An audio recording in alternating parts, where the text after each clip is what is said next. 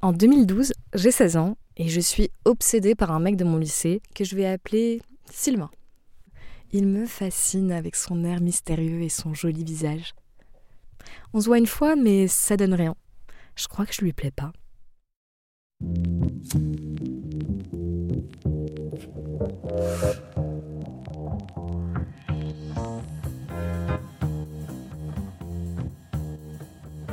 Sept ans plus tard, on est en 2018 et j'ai 23 ans.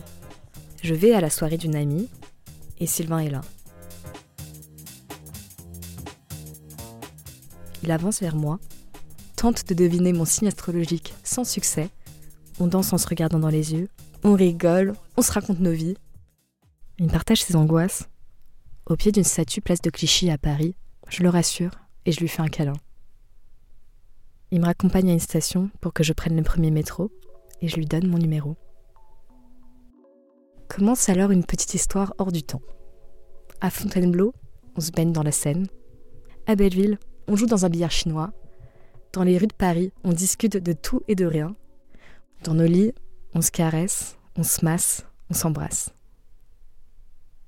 Mais c'est une période où je suis pas vraiment à l'aise sexuellement. Le désir des hommes m'effraie. Mais avec Sylvain, il n'y a pas ce problème. C'est aussi parce que Sylvain a ses propres blocages sexuels, donc il ne me met jamais la pression. Mais progressivement, notre relation ne me fait plus du bien et on arrête de se voir. C'est difficile, mais je passe à autre chose.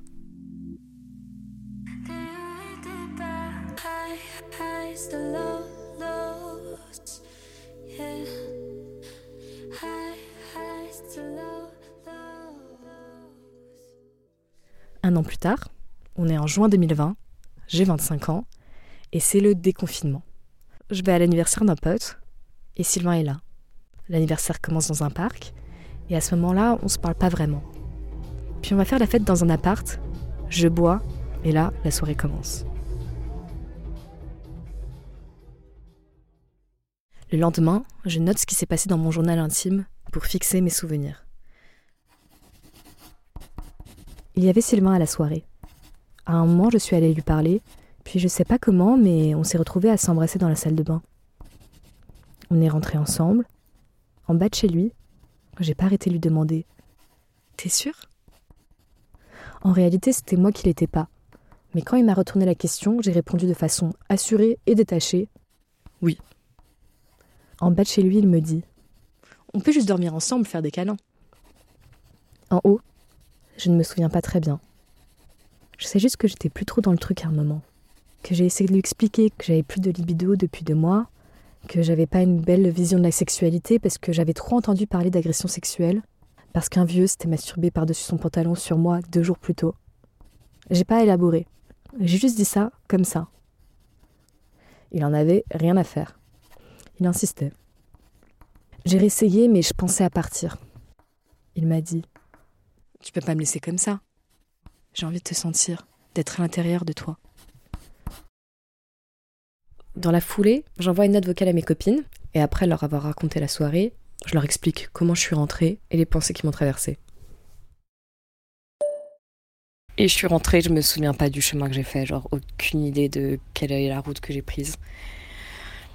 Franchement, sur le Vélib, tu vois, j'étais un peu en mode euh, je sais pas, enfin, vous savez, moi, pour moi, c'est hyper important de me sentir vraiment, genre, détente avec un mec, vraiment, genre, libre de mes choix, de mes actes et tout. Et, genre, je pensais trop pas que ce serait euh, le genre de personne qui serait insistant, genre, vraiment, j'en avais aucune idée. Et en fait, euh, non, genre, euh, genre j'avais l'impression qu'il avait trop envie de baiser et que, ouais, je pense qu'il était grave bourré en vrai. Que en état d'alcoolémie, je suis trop fière que t'aies réussi à dire non si t'avais pas envie. Surtout quand les gars sont insistants et tout. C'est trop une bosse. Mais putain, trop relou quoi. T'as raison, genre je suis grave contente euh, d'avoir su dire non et d'être rentrée chez moi et tout. Ah ouais, j'ai oublié aussi de vous dire que je crois que j'ai laissé mon soutif là-bas. Et peut-être mes boucles d'oreilles. Le lendemain, Sylvain m'envoie un message un peu d'excuses. Je lui réponds et lui propose qu'on se retrouve pour que je récupère mon soutien-gorge et mes boucles d'oreilles. On se rejoint dans mon quartier, on discute, on partage les quelques souvenirs qu'on a chacun de la soirée. Je lui explique que j'ai été étonnée et un peu déçue de ses réactions. Et on se quitte.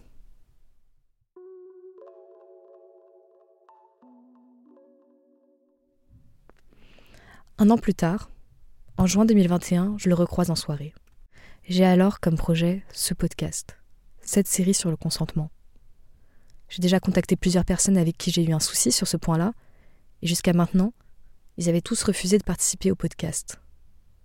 Sylvain, lui, accepte. On se retrouve chez moi, et je lui demande de raconter au micro ses souvenirs de la soirée.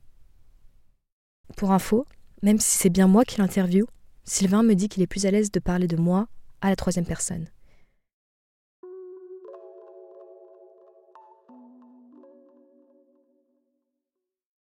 C'était à l'occasion d'une soirée. Sophie, c'était une fille que je connaissais déjà assez bien. On s'était vu plusieurs fois et cette soirée-là avait commencé un après-midi d'ailleurs.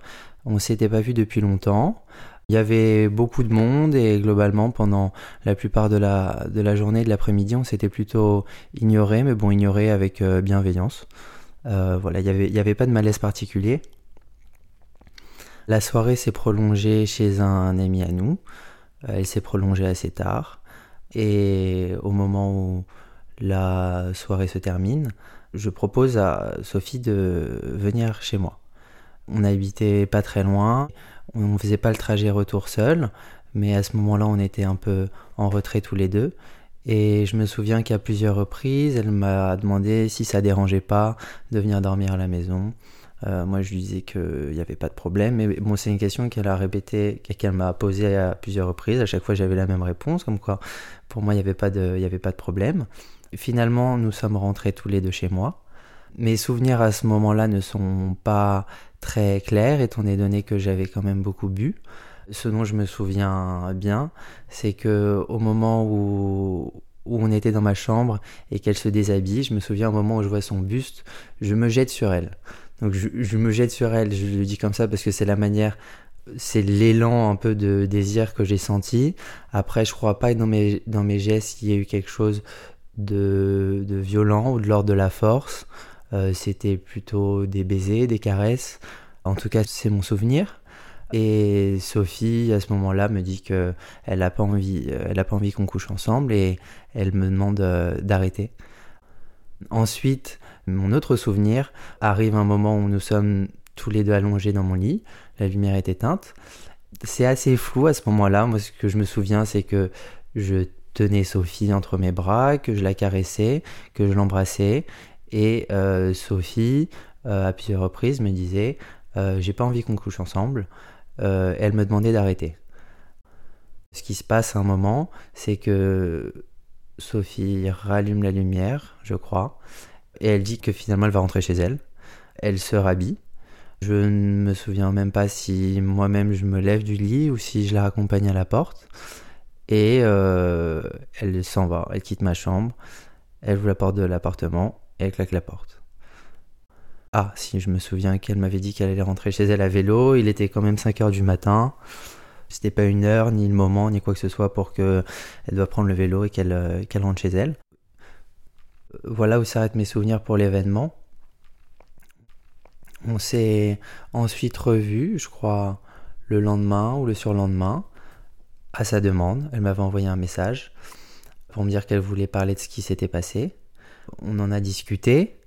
Moi, ce que je pouvais dire, c'est que j'avais des souvenirs très vagues de ce qui s'était passé dans la chambre. Euh, il y avait d'autres souvenirs, enfin d'autres choses qui apparemment s'étaient passées desquelles je me souvenais pas du tout. Enfin, elle m'a fait part du fait qu'elle avait vécu ça très mal, que c'était quelque chose qui l'avait blessée. Et finalement, à partir de ce moment-là, euh, bon, on a continué à, à se promener un peu, à discuter un peu, mais il y a comme un lien qui était brisé. À la fin de l'échange, euh, elle m'a fait comprendre qu'en fait, elle n'avait plus envie qu'on se revoie.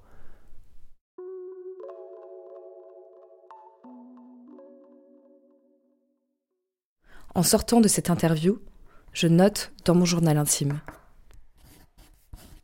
Étonnamment, la façon dont il s'est souvenu de la soirée passée ensemble était pire que dans mon souvenir. Mais comme j'ai noté ce qu'il y avait dans mes souvenirs, je pense que ma version était plus proche de la vérité. Notamment, Sylvain, dans sa version, raconte que je lui avais dit non à plusieurs reprises. Je fais part à Sylvain que selon moi, je n'ai jamais dit directement non et je le questionne à ce sujet. À vrai dire, je ne me souviens pas comment tu as exprimé tes noms. Euh, je pense que c'était verbal, mais je n'ai pas de. J'en ai pas de souvenir. Après, il y a aussi le fait qu'on en ait rediscuté le lendemain et que mon souvenir, je l'ai reconstruit à la lumière de ce qu'on s'est dit très rapidement ensemble. Et je pense aussi que notre version des faits, enfin pour ma part, elle, est beaucoup, c'est une impression ressentie plus qu'un souvenir euh, factuel descriptif. Mais je pense que nos deux versions, elles corroborent à peu près. Il y a principalement deux raisons à ce manque de précision. Déjà, parce que lorsque je l'ai interviewé, on était un an après la soirée, mais surtout parce qu'avec l'alcool, Sylvain, tout comme moi, on avait très peu de souvenirs de la soirée. Mais l'alcool n'a pas fait qu'effacer la plupart de nos souvenirs, il a aussi altéré nos comportements. Je pense pas que la soirée aurait pris ce tournant si je n'avais pas bu.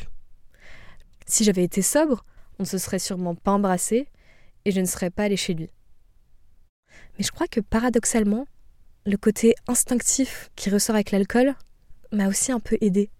Il m'a aidé à partir sans trop me poser de questions quand Sylvain a commencé à être insistant.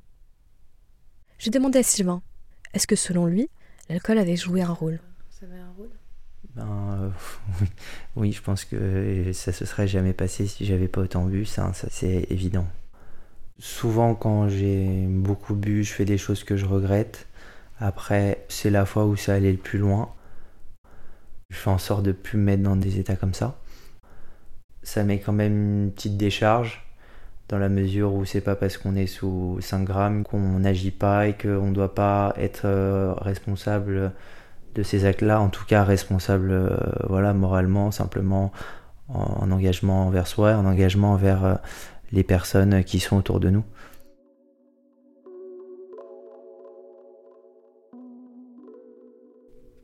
Aujourd'hui, nous allons nous pencher sur ces situations où l'ensemble des protagonistes ont leur comportement ou leur mémoire altérés par des substances. Avant de partager le prochain témoignage, je souhaite vous avertir cet épisode comporte des récits de violences sexuelles. La priorité est toujours votre santé mentale, donc préservez-vous. Vous pouvez toujours écouter des épisodes plus légers comme Quand nos corps jouissent sur l'orgasme ou sur les bruits pendant l'amour. Prenez soin de vous et bonne écoute.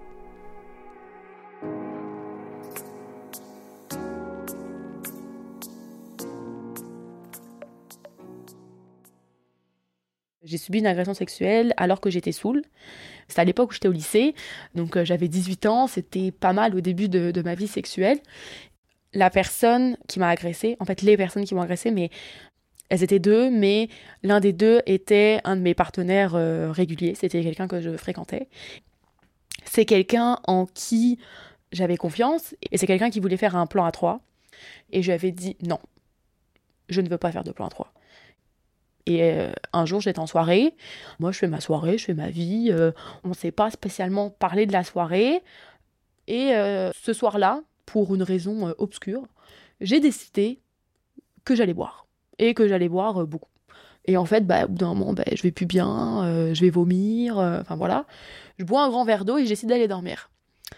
Et là, quand cette personne-là a vu que je dormais, qu'il a décidé de venir me réveiller et de me dire Oh, attends, je vais te mettre dans la chambre, tu seras plus à l'aise. Et c'est en profitant du fait que j'étais endormie qu'il s'est dit euh, ben, Je vais profiter de la situation. Et euh, en plus, euh, en faire profiter un de mes potes. L'autre personne qui m'a agressé, c'est un de ses amis. Il m'attirait pas sexuellement, puis pas physiquement non plus. C'était pas du tout quelque chose que j'envisageais dans ma vie. C'est quelque chose qui est arrivé de façon tellement brutale il y a eu de la violence, il y a eu euh, des insultes, euh, ils m'ont tenu les mains, enfin je veux dire, ça a été euh, des mots comme surtout tu cries pas, tu fermes ta gueule, voilà. Donc il y a eu l'agression et après ça, j'ai eu un, un, noir, un blackout total. Le lendemain matin, je me suis réveillée, ben je comprenais pas, j'avais plus de culotte, mais je comprenais pas ce qui s'était passé vraiment, enfin je était dans ma main. En tout cas, je savais qu'il s'était passé quelque chose dans cette chambre. Je ressentais des choses, mais j'étais incapable de mettre des souvenirs. Après m'avoir agressé, donc comme je disais, ils étaient deux à m'agresser, mais il y en a un avec qui j'étais en relation. Euh, ce gars-là s'est clairement vanté à ses amis, à ses potes et tout, et euh, m'a fait passer pour euh, la salope, la, salope, la pute du lycée. Et là, il me fait vivre un enfer. Moi, bon, bah, je continue ma vie un peu de peine et de misère en me disant, ça se trouve, c'est ce que je suis, je suis une salope et tout. en même temps, je sais pas trop pourquoi il dit ça. Est-ce que c'est parce que, genre, je voulais juste une relation qui était basée sur le sexe et, lui il trouve ça genre euh, pas correct euh, qu'une fille fasse ça. Heureusement c'était la fin de l'année et tout. Et en fait euh, après ça, j'ai eu une période très étrange où je voulais avoir des relations sexuelles même si ça me dégoûtait. Alors, je veux dire, je pouvais avoir du plaisir et même des orgasmes avec les garçons que je voyais, mais je me dégoûtais je me trouvais sale, je comprenais pas, puis après je me sentais mal. Et euh, ça allait jusqu'à un certain moment où là, j'ai refrôlé plus ou moins une agression sexuelle, où en fait c'était un de mes amis pour qui je n'avais aucune vision, j'avais pas du tout envie que ce soit euh, un gars avec qui je couche, et qui euh, un jour m'invite chez lui et tout, enfin moi, c'est mon pote, fait que j'y vais quoi il venait d'emménager et tout. Puis la soirée se passe, puis là, euh, clairement, il commence à m'annoncer euh, Oh, euh, moi j'ai eu un kick sur toi la première fois que je t'ai vu et tout ça. Clairement, il veut que les choses se passent. Moi, ça me tente pas trop, mais finalement, je me laisse plus ou moins aller. Puis ça dérape un peu, mais là, mon corps dit non. Non, non. Il y a un blocage, je me mets à pleurer, je suis tétanisée et tout. Et de ce jour-là, j'ai pu eu une relation sexuelle pendant deux ans. Rien, de rien, de rien. Même pas embrasser un garçon. Rien du tout. Et en fait, je passée d'un extrême à l'autre. Et moi, je l'expliquais pas, quoi. Je comprenais pas. J'étais comme, mais j'ai un problème, quoi il y a six mois, j'avais l'impression d'être une salope. Euh, je, voulais coucher, même si le gars ne m'intéressait pas. Euh, j'en tirais euh, aucune satisfaction personnelle. je me dégoûtais et tout. Puis maintenant, je vis comme une bonne sœur. Alors là, je me donnais des excuses du genre je suis carriériste, les garçons, ça ne sert à rien, ça ne fait que m'ennuyer, c'est qu'une perte de temps. Alors que bon, bah en fait, clairement, ça n'allait pas dans ma tête, quoi pour la petite histoire, euh, c'est en regardant euh, la série 13 euh, Reasons Why, où il y a un épisode où justement une des filles fait une soirée chez elle, elle est saoule, son petit ami va la coucher, et là il y a un de ses potes qui dit Vas-y, moi aussi je veux me la faire et tout. Son pote lui dit ok, et la fille est tellement saoule que, ben, en fait, elle dit non, elle est là, enfin bref, il y a une agression sexuelle, un viol en fait qui se donne. Et là, moi, je regarde la série, et là, je me dis, mais, mais c'est ce qui m'est arrivé. Mais c'est ça. Et en fait, là, à partir de cet instant T, il y a tout qui est remonté, tout d'un seul coup. J'ai revu des flashs, j'ai eu des sensations, j'ai commencé à faire des cauchemars. J'ai tout de suite été voir euh, une urgence psychologique parce que euh, Enfin, je dormais plus, euh, j'étais en panique, je faisais des crises d'angoisse et tout. Là, le psy commence à me dire euh, ce que vous faites, euh, c'est de la mémoire traumatique, c'est normal, il faut prendre ça en charge tout de suite. Et en fait, c'est après avoir eu mon déclic que j'ai pu réavoir une sexualité à petits pas. J'ai d'abord re-rencontré quelqu'un, c'est une fréquentation, donc quelqu'un en qui on a confiance, mais euh, on n'est pas dans l'idée de se projeter dans un avenir. Euh. donc c'est quelqu'un avec qui j'ai entretenu une, relation comme ça pendant un peu plus euh, de un an. Et c'est là où j'ai pu me réapproprier une sexualité entre guillemets saine. Mais même encore maintenant, enfin je veux dire en ce moment, je suis célibataire, ça reste très compliqué parce que ben, on n'a pas confiance euh, forcément dans les garçons. C'est un moment intime. Est-ce que je vais être capable? Est-ce que je vais pas faire une crise d'angoisse? Est-ce qu'il ne va pas y avoir un flash euh, qui va revenir à ce moment-là pour une raison euh, X ou Y? Puis il y a toute la question de oh, est-ce que je lui en parle ou pas? Est-ce que ça va le dégoûter? Est-ce que je vais être sale? Parce que moi je me trouve sale. En tout cas, il y a vraiment tout un cheminement à faire. Il faut vraiment se sentir prêt et en confiance pour retrouver après une vie sexuelle où euh, on est à l'aise justement euh, avec notre corps et notre sexualité. Ça peut mettre du temps après euh, une, un viol. Ce que j'aimerais dire aussi, c'est que on s'en sort. C'est difficile, mais on retrouve une vie, quoi. Moi, j'aime pas utiliser tant le terme de victime. Je préfère dire le terme de survivant ou de survivant parce qu'il y a une vie après. On reste pas une victime à vie, puis on, on est plus que ça, quoi. Notre agression, ça fait partie de notre histoire, ça fait partie de notre passé, mais ça n'a pas à avoir une influence sur présent. C'est comme donner trop de pouvoir euh, à la personne qui nous a fait ça, quoi. Au petit matin, j'ai quitté le nid, pris mon envol petit à petit. Je suis tombé cent fois, j'ai su me relever. Devant le miroir, j'ai su me retrouver. Et devant le miroir, je me suis retrouvée.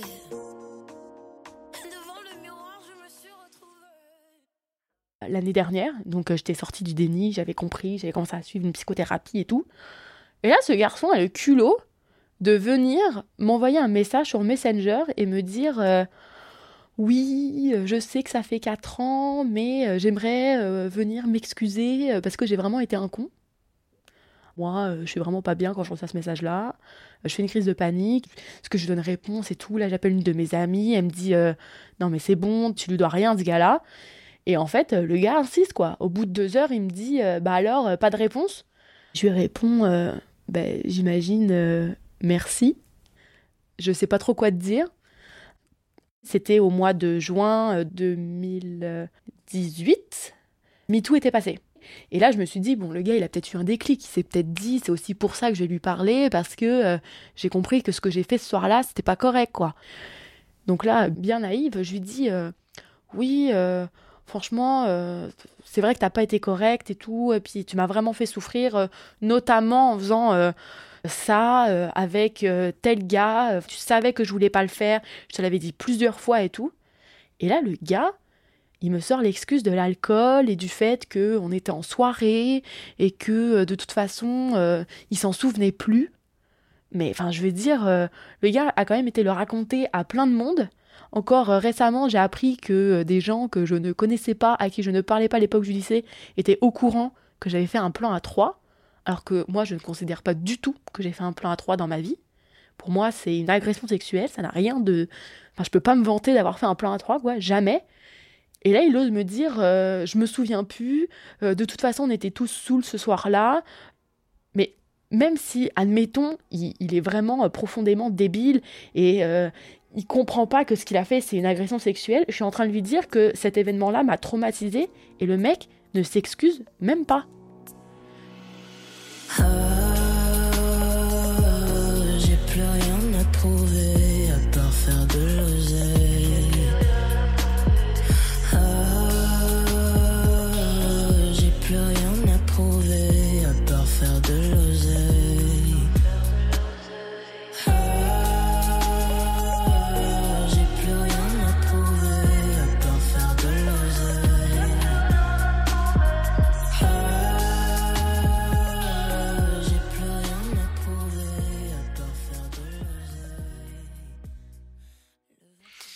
Je dois avoir euh, 23 ans. J'ai un ami qui a une copine et ma copine à l'époque c'est la copine de cette copine. Donc on fait souvent des, doubles dates. Moi en tout cas de mon côté, je sentais une tension sexuelle avec la copine de mon pote. Euh, Moi je me suis séparé de ma copine, mon copain s'est séparé de, de sa copine. On s'est un petit peu perdu de vue euh, tous les quatre. Et deux ans plus tard en fait, cette fille-là revient vers moi. Elle avait 32 ans. Moi j'étais plus jeune. Elle sait que je suis célibataire. Moi, je sais qu'elle a à ce moment-là un copain qui vit à l'étranger et elle me propose d'aller prendre un verre.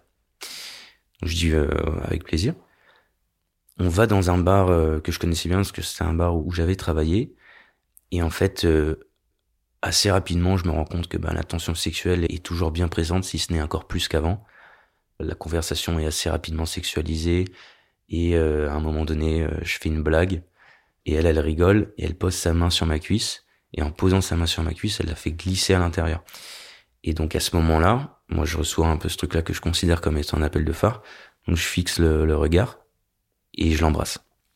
Et à partir de ce moment-là, On passe une super soirée, on prend deux, trois cocktails chacun, on continue à se pécho, on continue à s'embrasser. Il y a un super bon mood. Et euh, à un moment donné, bon, comme on a quand même un peu picolé, je lui dis écoute, je vais aux toilettes. Elle me dit bah, pas de problème, je t'attends. En fait, elle m'attend pas du tout. Elle vient me rejoindre aux toilettes et on commence à se pécho de manière euh, un cran au-dessus encore. Et euh, en fait, pendant la soirée, elle m'avait dit qu'elle venait d'emménager dans un nouvel appart. Qu'il était trop bien, qu'elle était trop contente et tout. Et euh, au moment où on est dans les toilettes en train de se frotter sévèrement, elle me dit Je te fais visiter mon nouvel appart. Donc là, pour moi, j'entends Bah viens, on passe à la, à la vitesse supérieure. Je dis ok, on prend un taxi. Et elle appelle son mec dans le taxi. Mais elle l'appelle pas juste euh, coup de fil, elle l'appelle en FaceTime, tu vois, dans le taxi, moi je suis à côté et tout. Mais d'une façon à ce que le mec euh, me voit pas. Et elle lui dit, euh, oui, oui, chérie, tout va bien. non, bah là, je vais me coucher, petite soirée tranquille, bye bye. Et donc elle raccroche et je lui dis, mais en fait, tu lui dis pas à ton copain que... Elle me dit, non, non, je lui dis rien, il sait pas. Bah, moi, je lui fais OK. après, c'est ta relation, hein, tu gères ça comme tu veux. On rentre chez elle dans l'ascenseur, on se pécho euh, de manière assez intense. On rentre chez elle, on visite pas du tout l'appart. Moi, je la prends, je la soulève, euh, je la pose sur le lit. On commence à se déshabiller, je me mets en missionnaire sur elle. On avait euh, gardé le bas. Genre, elle, elle était en soutif, moi, j'avais plus de t-shirt. J'avais un bouton, je crois, qui était déboutonné, mais c'était pas genre le calbar au niveau des genoux, quoi. Et vient un moment, je l'embrasse dans le cou et elle me dit non, attends. Et moi, je continue, euh, je, je l'embrasse, euh, je commence à lui lécher les seins, tout ça. Il se passe une minute, je crois. Et je me rends compte qu'elle bouge plus, elle est plus dans le mood, elle est plus dans le délire. Et je me rends compte, en fait, qu'elle est un peu tétanisée, qu'elle est figée, elle bouge plus. Je la ressens, en fait, cette peur. Et du coup, je balise et je me dis, mais mec, euh, c'est quasiment un viol, euh, qu'est-ce que t'es en train de faire Enfin, ça va très vite à ce moment-là dans ma tête et je sais pas du tout quoi faire et, je balbutie et je dis mais, euh, attends, ça, va? T'es toujours là, ça va?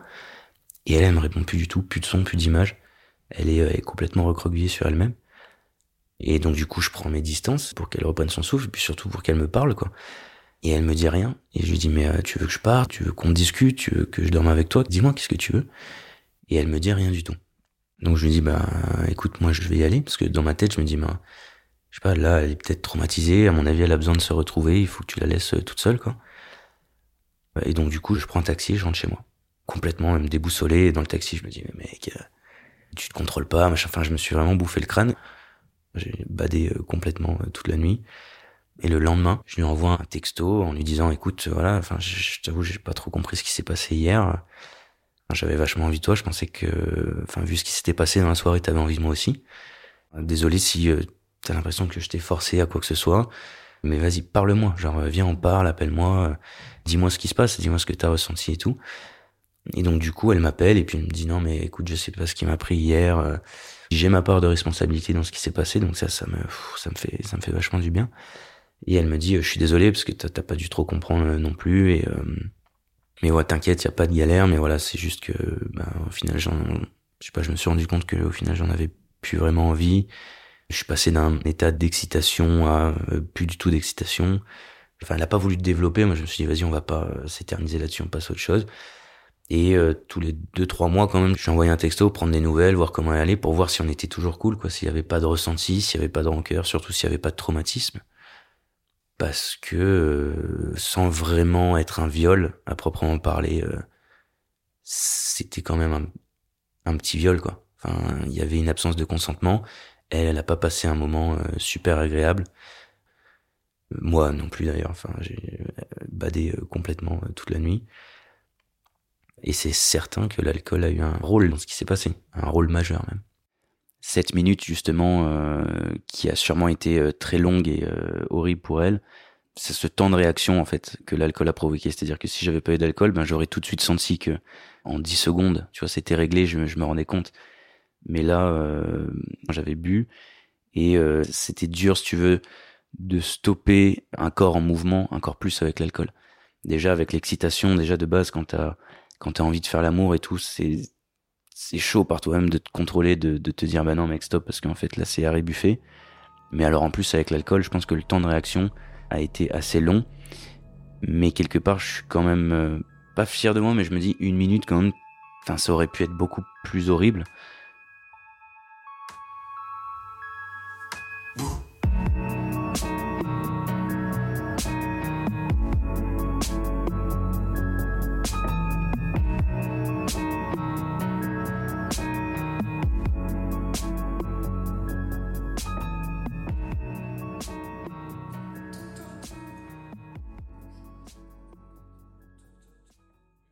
Donc à plusieurs reprises, j'ai fréquenté des partous dans lesquels on consomme des drogues euh, qu'on appelle euh, les chems, le, le chemsex, en particulier la 3-MMC, le GBL, donc un dérivé du GHB. Ça a commencé à un petit peu plus de 3 ans. Dans les périodes où j'étais célibataire, ça m'est arrivé de ne plus contrôler ma consommation de drogue, d'en prendre euh, deux ou trois fois par semaine, même la veille de travail. Aujourd'hui, j'ai une consommation que je considère comme maîtrisée, même si à chaque consommation le lendemain, quand j'ai une sacrée descente, je me dis que c'est la dernière fois. Voilà, j'ai fait mes expériences et c'est terminé. La particularité un peu de la partout, c'est qu'on essaye un peu de s'approcher le plus possible d'un environnement où le consentement est implicite en fait. Et généralement, quand on recrute pour trouver d'autres mecs intéressés, L'idée, c'est de trouver des mecs qui plaisent à chacune des personnes qui sont déjà dans la partouze et de s'assurer que la personne serait capable et volontaire pour baiser avec chacun des personnes qui sont déjà présentes. C'est une question qu'on pose. Est-ce qu'on te plaît? Est-ce que c'est OK pour toi? Et généralement, si la personne dit oui, toi tu me plais, mais les autres, je suis moins fan, c'est censé être rédhibitoire, puisqu'elle va être là à gâcher justement cette ambiance d'orgie libre euh, où on peut venir sucer n'importe qui et la personne ne viendra pas te dire ah non pardon j'ai pas envie où on baise avec je ne sais combien de mecs euh, par soir où on peut très bien ne pas faire attention qu'on est en train de se faire baiser euh, par quelqu'un parce qu'on est en train de sucer quelqu'un et qu'on n'a tout simplement pas vu la, la tête du mec qui est passé derrière entre temps on cherche à s'affranchir un peu finalement du consentement. La drogue, ça catalyse un peu ce fantasme d'un lieu où on peut tout faire avec n'importe qui. Le fantasme d'abuser de quelqu'un, en tout cas, c'est assez fréquent, j'ai l'impression.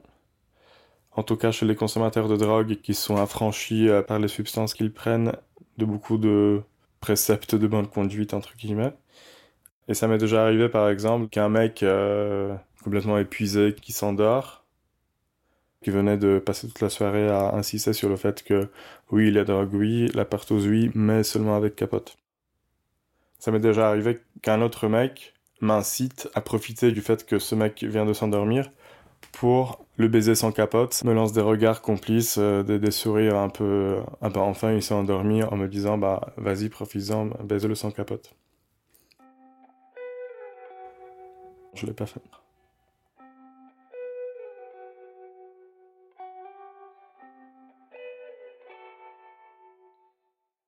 La 3-MMC, c'est une drogue euh, qu'on sniffe qui enlève la fatigue, un peu comme la cocaïne, avec en plus un effet d'excitation sexuelle très très fort. Mais en même temps, curieusement, ça fait débander 9 fois sur 10. Donc on ajoute du Viagra, éventuellement du Poppers, sachant que le Poppers est à ne pas prendre en même temps qu'on prend du Viagra, mais euh, la plupart des mecs le font. Je l'ai fait aussi. Au bout des 20-30 minutes, on a une petite descente dans mon cas, elle est assez grosse. C'est assez difficile de s'empêcher d'avoir envie de reprendre, sachant qu'on sent cette descente arriver et qu'on n'a qu'à reprendre une ligne pour empêcher ça. Alors le GBL, c'est un solvant industriel qui a tout d'un solvant industriel au niveau de l'odeur et du goût, c'est dégueulasse. On se sent très posé, très intériorisé, très focalisé sur ses propres sensations qu'on ressent de manière plus intense aussi. Donc c'est quelque chose qui se dose euh, entre 1 millilitre et 1 millilitre et demi par heure. Si on n'en prend pas assez, ça fait pas d'effet. Si on en prend un petit peu trop, ça peut résulter dans une overdose. Le GO, donc l'overdose de GBL. Généralement, ça se manifeste d'abord par des nausées, une forte transpiration, par une sorte de délire. Soit on tombe dans les pommes, soit on a des espèces de convulsions. Je fais très attention à, cette drogue-là en particulier quand je sais qu'elle est dangereuse. Donc je suis assez à l'abri d'une overdose. Ce que je prends, c'est déjà assez violent, mais il y a des drogues plus dures, comme la tina par exemple, la méthamphétamine que certains mecs fument dans les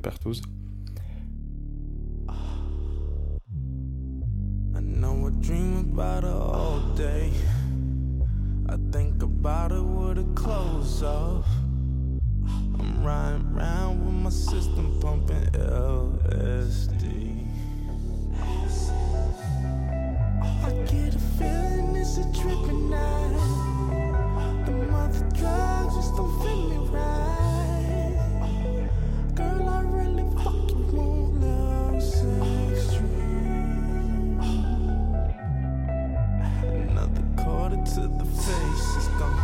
no mistakes. It's a leap of Love, sex.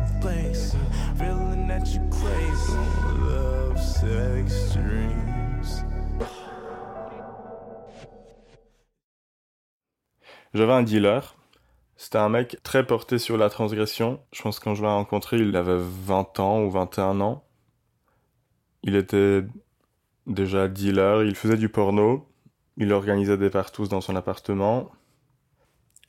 Je l'avais rencontré une toute première fois par Grinder, bien avant de savoir qu'il consommait des drogues, bien avant que moi je commençais à en consommer. On avait fait un plan normal, euh, sans drogue. Je pense qu'on a dû se voir peut-être cinq fois, dont trois ou quatre euh, partous qu'il organisait chez lui et une ou deux fois en tête à tête. Ce à quoi il faut ajouter les fois où je suis allé chez lui pour lui acheter de la drogue. Il commençait à avoir un crush sur moi. Moi, il me plaisait, mais je, n'avais pas forcément envie d'investir cette relation de cette façon-là. Un jour, il m'a proposé du GBL. Je connaissais déjà l'effet que ça faisait, mais là, ça m'a fait un effet particulièrement fort. Mais je n'ai pas fait de lien. Je me suis dit, bon, ok, j'étais plus sensible cette fois-ci. Une fois suivante, c'était début 2020. Et donc j'arrive chez lui pour lui acheter de la drogue. Ce qu'il m'avait pas dit, c'est qu'il était en pleine partose en fait. Je sais pas, ce soir-là, il devait y avoir une dizaine de mecs. T'en as toujours la moitié qui est en train de baiser, l'autre moitié qui est en train de reprendre de la drogue. T'en as un ou deux qui sont en, géol, donc euh, qui ont mal dosé le, le, GBL et qui sont en train de convulser sur le canapé. Mais voilà, j'ai fait ce que j'avais à faire, je lui ai acheté la drogue et je suis parti. Ensuite, je venais d'acheter de la drogue, donc c'était dans l'objectif d'avoir du chemsex euh, ce soir-là. Je me suis connecté sur Grindr et il y a des mecs que je venais de croiser à la partouze que j'ai vu sur l'application qui m'ont écrit. Et finalement, de fil en aiguille, bon bah ok, je vais repasser. Et donc ça s'est déroulé comme n'importe quelle euh, partouze, c'est-à-dire que voilà, on commence à discuter, on commence à prendre des lignes, à prendre du GBL. En fait, euh, ça se voyait assez clairement qu'il avait envie que j'atteigne un niveau de défense assez fort et que je me lâche, entre guillemets. Je m'appelle plus très bien du verre en trop qu'il m'a servi. Je suis tombé dans les pommes complètement. Je me réveille, je m'appelle avoir rejoint des mecs qui étaient en train de prendre une pause. Et je m'appelle avoir été euh, beaucoup plus excité qu'eux. Ce garçon, donc, je pense un quart d'heure, une demi-heure après que je me suis réveillé. Il m'a dit que quand j'étais inconscient, il m'a, il m'a baisé. C'était pas sur un mode d'aveu coupable, c'était plus sur un mode euh, tiens, on a fait ça. Et comme si c'était pour m'exciter. Comme si j'avais eu un fantasme de, de viol euh, et qu'il venait de l'accomplir. Je n'ai pas trop réagi. Je me suis dit, bon, ok, de toute façon, dans les partos, souvent, on couche avec des personnes sans forcément se poser la question est-ce qu'on en a envie ou pas? Bon. Même si ça fait pas partie de mes fantasmes de subir un viol, si ça peut être réellement un fantasme. Je pense que mon point commun avec ce garçon, c'était la fascination par tout ce qui est transgressif. Être un peu fasciné par de nouvelles choses. Pas forcément des choses qui m'attirent directement, mais juste pour faire l'expérience de quelque chose de nouveau cette histoire, que certains qualifieraient de viol, m'a pas particulièrement marqué. C'est plus en parlant à mes amis, en racontant cette situation, de les voir stupéfaits en écoutant mon récit, que je me suis dit, tiens, c'est peut-être pas normal que ça m'atteigne pas.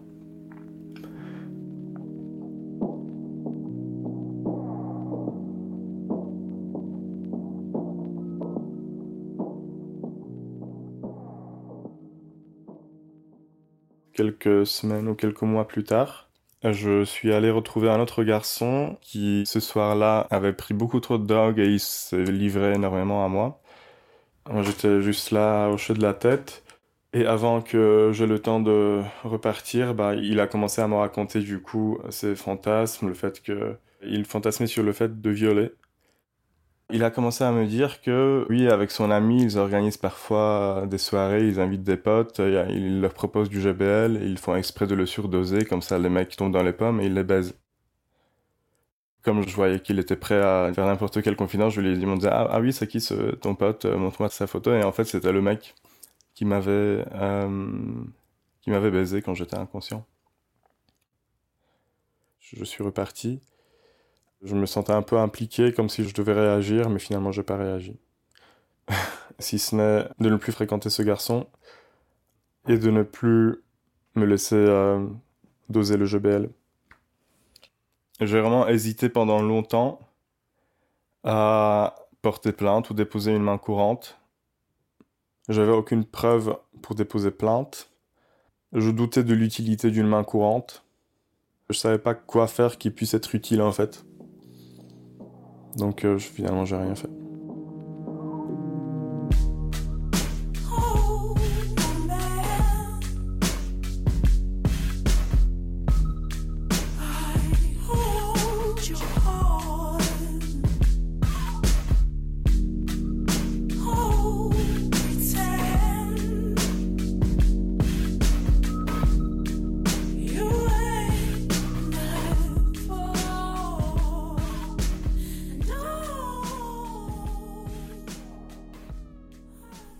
Le dernier épisode de S'explorer tel que je l'ai créé en 2019. J'ai fait ce podcast parce que j'en avais besoin et je pensais ne pas être la seule. J'ai appris énormément de choses sur le sexe, mais pas seulement, et j'ai adoré partager et échanger mes découvertes avec vous, que ce soit par message ou lors des interviews. Je vais sûrement continuer à poster des épisodes sur cette chaîne, certains traiteront peut-être encore de sexualité, mais pas forcément, et je vais peut-être même changer le nom de cette chaîne, qui sait. Pour suivre les évolutions de la chaîne et les prochains épisodes, vous pouvez toujours me suivre sur Instagram sur la page s'explorer.podcast. Et aussi, n'hésitez pas à en parler autour de vous, à laisser une petite note sur l'appli Apple ou Spotify. À bientôt!